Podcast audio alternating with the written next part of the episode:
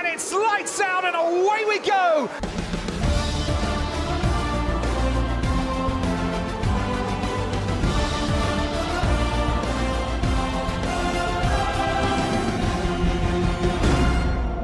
Sejam bem-vindos mais uma vez ao Lights Out Podcast. O meu nome é Alejandro e hoje estamos aqui para comentar o Grande Prémio da Arábia Saudita e para fazer uma análise daquilo que foi um fim de semana. Foi um fim de semana diferente ao habitual porque tivemos uma qualificação muito diferente àquela que é costume, mas afinal o resultado foi o mesmo, essa dobradinha para Red Bull com esse,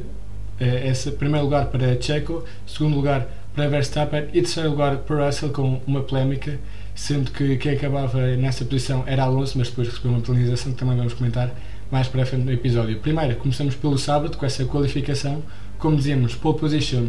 para Checo, os Red Bull estavam noutra liga, estavam muito à frente do resto dos pilotos, e onde é que está Max? Max ficou na Q2, ficou em 15 por um problema na, na caixa de mudanças, portanto o piloto da Red Bull que partia no domingo de 15 e quem também partia muito atrás era Charles Leclerc, o piloto da Ferrari, que mesmo qualificando em segundo, ficou à frente de Alonso, acaba por partir de 12 por uma penalização de 10 lugares por ter mudado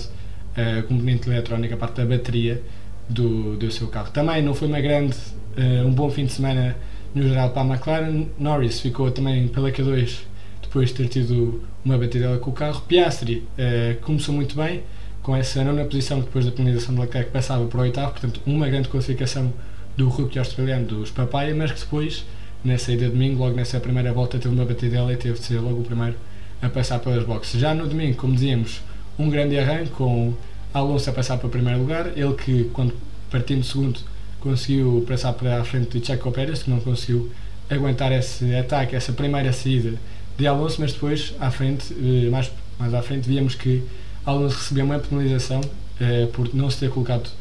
eh, como deve ser devidamente nessa grelha de partida, ele que estava posicionado. Vimos uh, também que aconteceu isto com Ocon e ele que parava nas boxes depois uh, sob o safety car do seu próprio companheiro, Lance Stroll, que teve um problema e teve de abandonar a corrida, portanto, a primeira resistência. E nesse safety car, Alonso aproveitou para fazer uh, a sua paragem, para cumprir esses 5 segundos de penalização e continuar por trás de,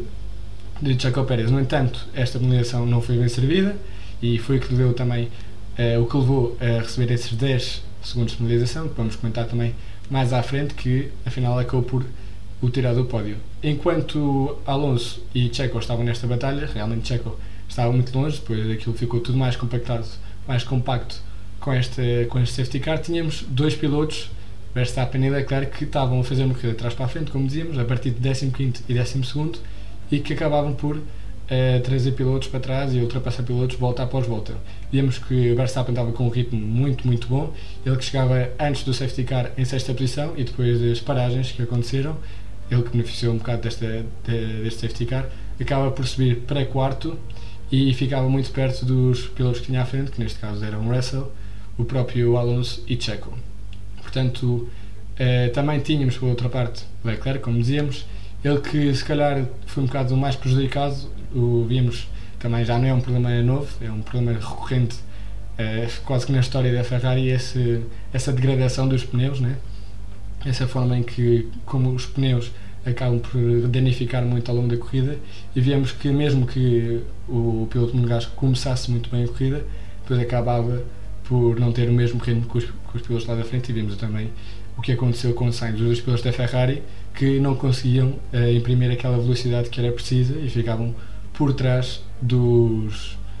dos, dos Mercedes, por exemplo, de Hamilton e Russell. Entretanto, tínhamos Verstappen que continuava a ganhar posições, passou Russell com certa facilidade, passou também Alonso e depois vimos já da metade da corrida para a frente eh, uma batalha muito interessante em que Checo e Verstappen estavam numa liga mais à frente. Verstappen tentava aproximar-se de Checo, eh, mas recebia ordens da equipa da Red Bull para não atacar o piloto mexicano. O piloto mexicano, assim que via que Verstappen se aproximava, também aumentava a intensidade, aumentava a velocidade. E vemos aqui uma questão muito engraçada, não é? Com esse radio check, uh, com esses radios, aliás, Steam Radios da equipa da Red Bull, onde pediam para não puxar mais, que é algo que realmente, se temos uma dobradinha, se temos estas duas posições seguras lá no topo, não se pode fazer mais prontos, não vale a pena forçar o carro. Sabem que estes motores eh, precisam ser poupados sabem que a fiabilidade dos motores precisa de ser uma coisa a terem atenção, porque cada vez que mudamos motores é preciso é, recebe-se uma penalização, portanto, quanto mais pouparem os motores, melhor. Se temos esta, estas duas posições ganhas, para que arriscar? Não só a nível de poupança de motor, mas também para que arriscar uma saída, para que arriscar uma, uma batidela que poderia acabar com, com a volta dos dois. Era a pergunta que se fazia Checo, era as ordens que vinham da parte da Red Bull. No entanto, Verstappen continua, continuava a não ouvir, continuava a descer os tempos. A Checo perguntava então, tem-me a pedir para eu fazer uma coisa e o Verstappen não está a fazer. E respondia, portanto, vemos como os dois pilotos da Red Bull, numa luta à parte entre eles, uh, continuavam a descer os tempos, mesmo que não fosse o ideal para a equipa, e no fim de contas acabaram por acalmar-se, entre aspas, não é? Checo uh, conseguiu levar essa vitória, Verstappen uh, ficou em segundo lugar, não contente, mas pronto, levou esse ponto da volta mais rápida que o deixa em primeiro lugar do campeonato, e depois tínhamos Alonso que acabava em terceiro, mas que, como não cumpriu corretamente essa penalização, assim como aconteceu com o Ocon no Bahrein, uh, acabou por receber uns mais 10 segundos de penalização, portanto, mesmo, mesmo aquela distância que tinha para o Russell de 5 segundos, não bastou, e portanto o piloto britânico estava para essa terceira posição do pódio. Mais cá para baixo, um fim de semana, como dizia, desastroso para, para a McLaren, uh, ambos os pilotos muito atrás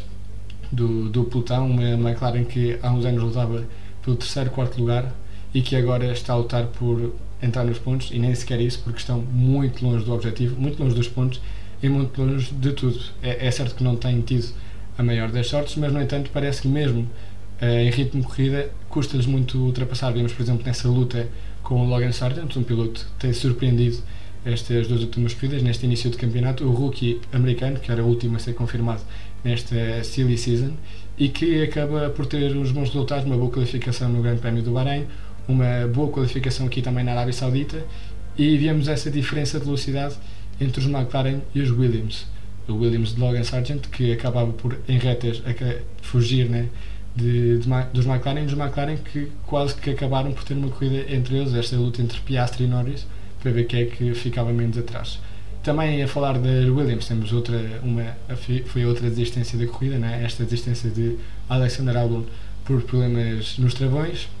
e por cima destes, destes McLaren e dos Williams tivemos essa luta também muito acesa entre os As e os AlphaTauri, os AlphaTauri que parece que começam a melhorar um bocado, começam a, a trazer um bocado aquilo que era expectável deles e também um grande fim de semana, um fim de semana muito positivo para,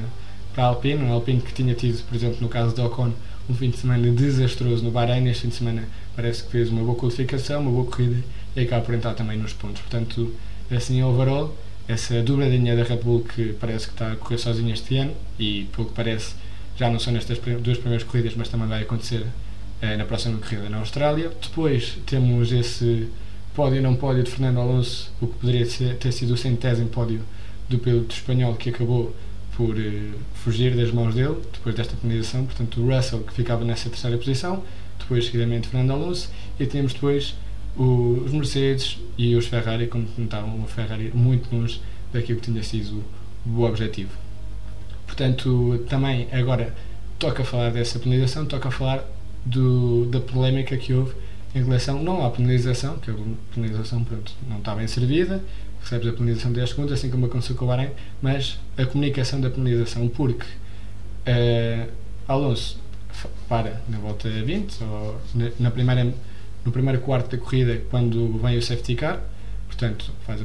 eh, faz a paragem, não cumpre corretamente a, a penalização. No Grande Prémio do Bahrein, vimos que esta comunicação foi logo uh, enviada para, para, a equipe da Alpine e Ocon recebeu logo a penalização. No caso de Alonso, depois de 30 voltas, é que se soube qual é que seria a penalização. Só, só depois de 30 voltas é que se resolveu esta investigação. Portanto, até houve celebração no pódio, fotografia com, com, o, com, o, troféu, o champanhe, os hinos e depois disto tudo foi também por acaso uh, num dos microfones da Sport TV que Russell se apercebeu que tinha sido uh, tinha conseguido chegar ao pódio esse, terceira, esse, terceiro lugar depois da penalização de Fernando Alonso portanto, porque é que a FIA demorou tanto tempo em comunicar essa penalização o que é que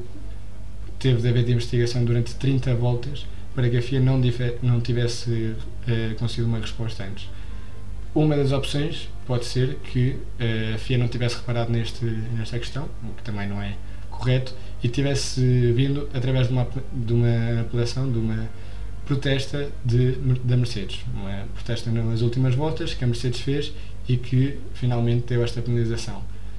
Se não foi assim, é difícil perceber porque é que demoraram tanto tempo em resolver eh, esta comunicação, em resolver uh, comunicar esta penalização. Portanto, fica essa dúvida, fica mais uma dúvida à volta, mais uma polémica à volta da, da FIA e uh, agora temos de esperar até o Grande Prémio da Austrália para ver novamente os carros em pista, uma grande viagem agora desde a Arábia Saudita para a Austrália para ver possivelmente mais uma vitória da Red Bull se as coisas não mudam e parece que já não é, é uma coisa engraçada também, uma curiosidade. Falávamos, por exemplo, há dois anos as duas equipas lá da frente, falávamos de Red Bull e de Mercedes. O ano passado já falávamos das três equipas lá da frente, falávamos da Ferrari, da Red Bull e da Mercedes, e este ano já falamos das quatro equipas lá da frente. Parece que estas novas regras, este novo regulamento da Fórmula 1 está a aproximar o, as equipas todas. Parece que temos mais pilotos, entre aspas, né, pela luta do pódio e pela luta da pole position, se bem que a Red Bull está muito longe, mas já falamos em quatro equipas, falamos na Mercedes, falamos na Ferrari, falamos na Aston Martin e na Red Bull, e agora até parece que falamos quase é, praticamente da Red Bull por um lado, da Aston Martin a tentar chegar um bocado perto e da Mercedes e da Ferrari a ver o que conseguem fazer, porque nenhum de, destas duas últimas equipas parece estar muito bem este ano. Portanto, também é esta curiosidade destas quatro equipas. Veremos o que é que acontece no Grande Prémio da Austrália, veremos também se a McLaren começa a aparecer novamente. Parece que tem tido um início de época muito mal e não se espera que melhore, pelo menos nos próximos, nas próximas corridas, ou brevemente. E também espera-se que a Red Bull continue ali no topo, a dominar tudo e todos e com, com, com um nível e, e, com uma velocidade que parece que ninguém consegue acompanhar. Portanto, veremos do que é que ela não é capaz, veremos do que é que a Red Bull é capaz e veremos o que é que acontece no Grande Prémio da Austrália daqui a duas semanas. Um grande abraço.